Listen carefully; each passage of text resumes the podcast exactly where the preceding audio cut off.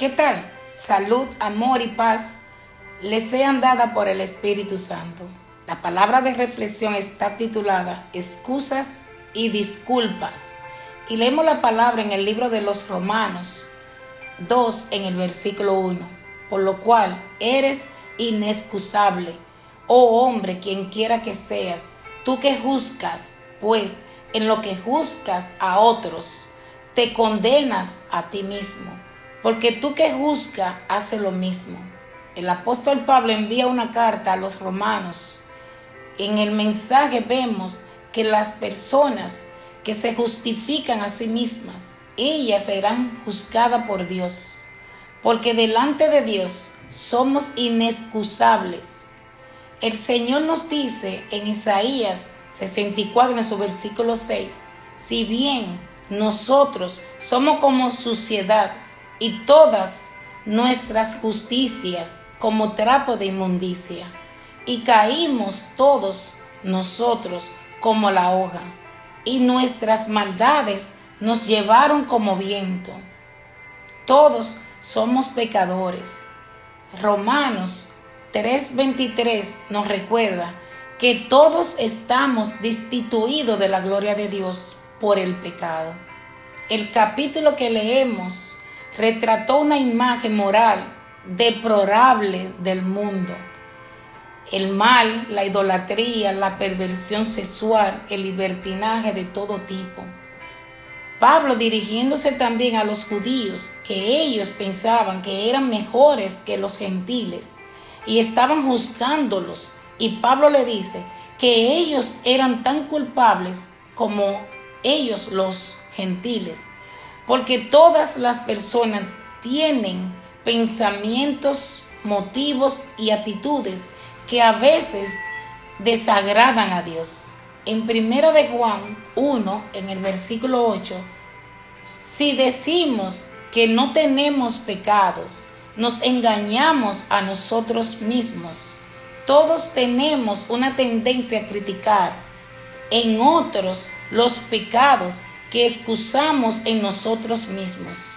Debemos ser conscientes de que nuestros propios pecados, a lo que estamos ciegos, nos distorsionan nuestro juicio sobre los demás. En Romanos 2, en su versículo 2, sabemos que el juicio de Dios justamente cae sobre los que practican tales cosas, el pecado. Dios juzga sobre la base de la verdad la condición real de la persona. Dios juzga la forma en que realmente son las cosas, no la forma en que aparecen ser. Recuerda, delante de Dios no hay nada oculto. A veces nos preguntamos, ¿por qué Dios no juzga a los adúlteros, los pervertidores de menores, los asesinos, los pedófilos, los traficantes de niños, todo aquello que practican tales pecados. Dios retarda su juicio porque es bondadoso y paciente y quiere darnos tiempo para arrepentirnos. Luego no tendremos excusas ni disculpa cuando estemos en el día del juicio. Recuerda, el juicio vendrá porque Dios es justo. Hoy tenemos una tenemos que reflexionar y pensar que Dios aún no nos juzga porque nuestras maldades y pecados, porque Él quiere que nos arrepintamos para una salvación eterna, la cual Él quiere para cada uno de nosotros. Ya que hay un castigo externo en el infierno y después no hay retroceso, no hay excusas ni disculpa que valga la pena. Dios la verá como trapo de inmundicia. Mientras estemos vivos, hay tiempo para arrepentirse. Hoy Dios nos hace un llamado para arrepentirse y que examinemos nuestra mente y corazón antes de juzgar a alguien más. Dios es paciente, pero el juicio llegará. Igual cuando en el tiempo de Noé, Él predicó por cien años y nadie le hacía caso hasta que llegó el juicio de Dios y envió el diluvio y destruyó al mundo. En 2 de Corintios 5:10 dice, todos nosotros compareceremos ante el tribunal de Cristo para que cada uno sea recompensado por sus hechos, estando en el cuerpo de acuerdo con lo que hizo, sea bueno o sea malo.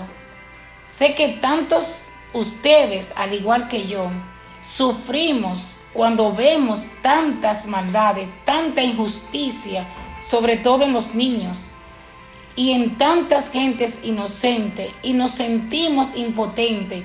Pero lo que me da tranquilidad es que Dios es el juez justo y nada está fuera de su control. Amén. Oramos.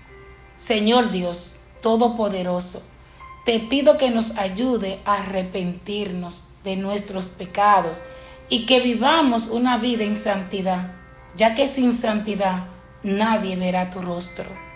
Ayúdanos, Señor, a no juzgar, sino a que cambiemos para salvación eterna. Amén. Bien, se despide quien les habla, Clara Rodríguez.